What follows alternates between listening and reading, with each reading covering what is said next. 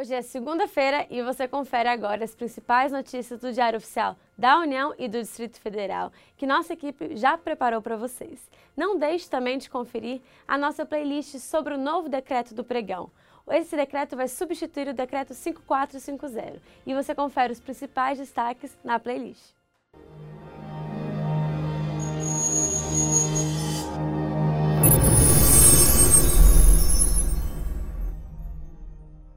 Destaque do Diário Oficial da União de hoje é a portaria do Ministério da Justiça que aprova normas de uso do Sistema Eletrônico de Informações.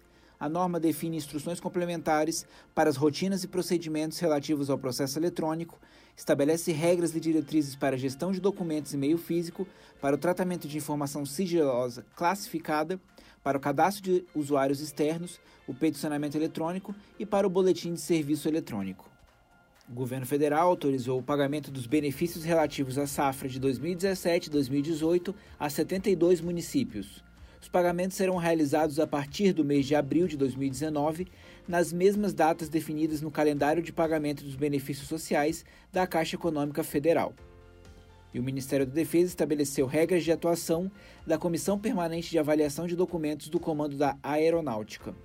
A comissão tem por finalidade orientar o processo de análise, avaliação e seleção da documentação produzida e acumulada no âmbito do Comando da Aeronáutica. Uma portaria publicada pelo Ministério Público da União estabeleceu que os cônjuges de procuradores, desde que pertençam ao mesmo ramo do MPU, têm direito a férias conjuntas. A norma define alguns critérios para as férias dos procuradores do MPU, como, por exemplo, a prioridade para mães e pais com filhos até um ano de idade.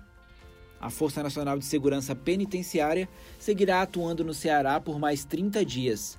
A portaria dispõe que o número de profissionais a ser disponibilizado pelo Ministério da Justiça e Segurança Pública obedecerá ao planejamento definido pelos entes envolvidos na operação. E, por fim, o Ministério da Defesa ativou o Centro Integrado de Meteorologia Aeronáutica. O centro tem por finalidade prestar o serviço de previsão e vigilância meteorológica, fornecer prognósticos para o emprego aeronáutico, apoiar as atividades relativas à meteorologia de defesa, gerenciar a aplicação da climatologia para fins aeronáuticos, entre outras atividades.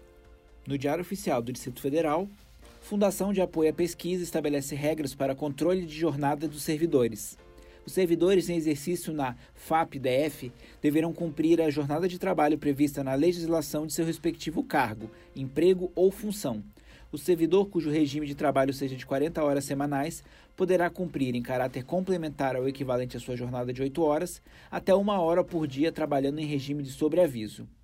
E a Procuradoria do DF assumiu a representação judicial da ADASA, Todas as intimações disponibilizadas, publicadas ou recebidas pessoalmente até o dia 19 de 4 de 2019 devem ser cumpridas pelo serviço jurídico próprio da ADASA, por meio das metodologias de atuação praticadas no âmbito daquela autarquia. Não deixe de acessar o site do Resumo DAU. Lá você ouve resumos dos dias anteriores e ainda tem acesso a artigos exclusivos. Digite www.resumodau.com.br. Tenham todos uma excelente segunda-feira e até amanhã.